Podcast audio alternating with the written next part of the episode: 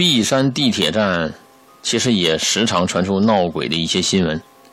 有一个女乘客啊，她声称，她乘坐地铁到璧山站的时候啊，突然被一只看不见的手啊摸着，啊，这只手在在耍流氓是吧？就摸她，而且看不见。